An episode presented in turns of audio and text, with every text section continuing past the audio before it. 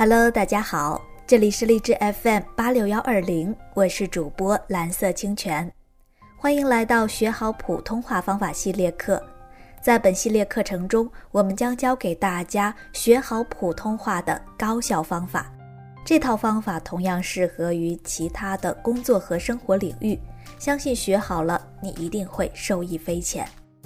好，今天我们将来分享本系列的第四篇文章。两种思维方式带来的差距这么大，会学习的人都知道。文章来自微信公众号“普通话学习班”。我的学生小莫是资深普通话学习者，对于网上的各种学习资源，他甚至比我了解更多。小莫是个师范生，本以为毕业之后考取教师资格证，走上三尺讲台是顺理成章的事儿，但偏偏万事俱备，就卡在普通话这一关上。考了五次，成绩都不理想。最终想要放弃，可每到这时，家人总会说：“既然学了师范了，总不能因为一个普通话浪费了这个专业吧？”于是小莫重燃斗志，以迅猛之势再次开始精进，买了一堆教辅，每周上一次微课，甚至浏览器的收藏夹里都是各种普通话学习网站。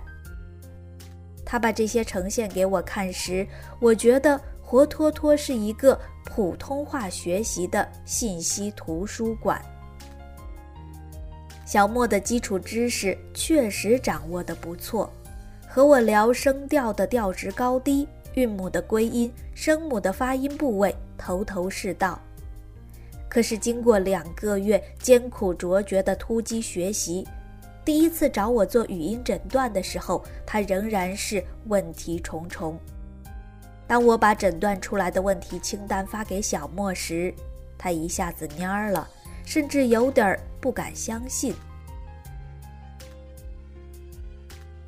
大多数学习者和小莫一样，看书、听课的学习过程只是力求接近那个对的世界。正在学习普通话的你。是不是也在对的世界里正苦苦挣扎呢？每天一遍遍地刷新着拼音知识、发音技巧，期待着有一天能走进这个对的世界，让周围的人带着一脸诧异对你说：“你的普通话怎么变得这么好了？”可是你有没有想过，所谓对的那个目标是唯一的，但你无法达到目标的原因？却有千千万。我给很多学习者做过语音诊断，总结起来，问题大概就是那么几类：平翘舌音不到位，前后鼻音不分，呢了不分等等。但发生错误的原因却大不相同。套用射击界的一句话：“所有的冠军弹道都是相似的，而脱靶者各有各的偏离。”同样是卷舌音问题，有的人是口腔开度不够，有的是下巴紧张，还有的是舌头力度不够。而这其中的很多问题是难以通过模仿对的来解决的。与其盲目追求对，不如换个思维方式，找出为什么错，并解决掉它。这就是利用逆向思维来学习的方式。小莫后来参加了一对一课程，我发现他不仅在单字发音上有缺陷，朗读时也极不顺畅，基本上是两个字一停顿，支离破碎。问了之后才知道，这是跟某个网站学的。他说考试的时候，考官曾提醒过他。朗读的时候词化严重，但他一直没明白这是什么意思，无意间被扣了不少分。我们的一对一指导全都围绕他的问题各个击破。这一次发音错了，为什么错？应该怎么解决？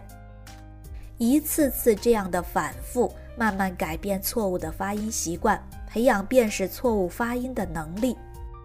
三个月后，小莫顺利拿到了普通话二级甲等的证书。简单来说，正向思维的做法是累加对的，而逆向思维的做法是修正或去掉错的。传统的目标管理模式大多采用正向思维，我们所有的愉悦感必须在实现目标之后才能获得。而逆向思维的好处是，从不完美中找出疏漏，并一个个解决。每解决一个问题，就相当于实现了一个小目标，你也将赢得一份愉悦感。你从中收获越来越多的自信，而不是什么时候才能达到目标的苦苦坚持。你往前走的每一步，都将获得。正向的积极反馈，这就相当于给自己一个鼓励。随着鼓励增多，你的普通话水平、学习能力、认知能力都会跟着升级。而更为重要的是，在这个过程中收获的自信，能够让你获得提高的加速度。这又有点像打游戏的心理，每过一关都能获得奖励。并且这种奖励的累积可以促使自己拥有更强的战斗力。生活中也是这样，你是利用正向思维去全力追寻目标，还是利用逆向思维去查漏补缺？有时候能够决定你的生活幸福指数。比如，当你陷入焦头烂额的忙碌时，想一想。自己的生活目标是什么？给自己画一条底线，去掉那些有悖于生活目标的无事忙。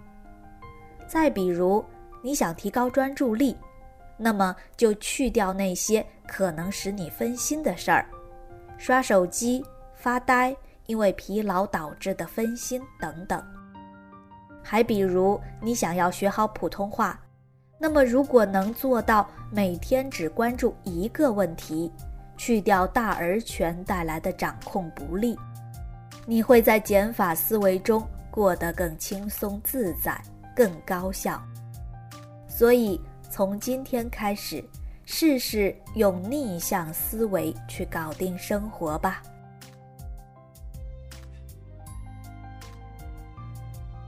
好的，今天的文章就分享到这里。感谢你的收听，也欢迎关注我们的微信公众号“普通话学习班”。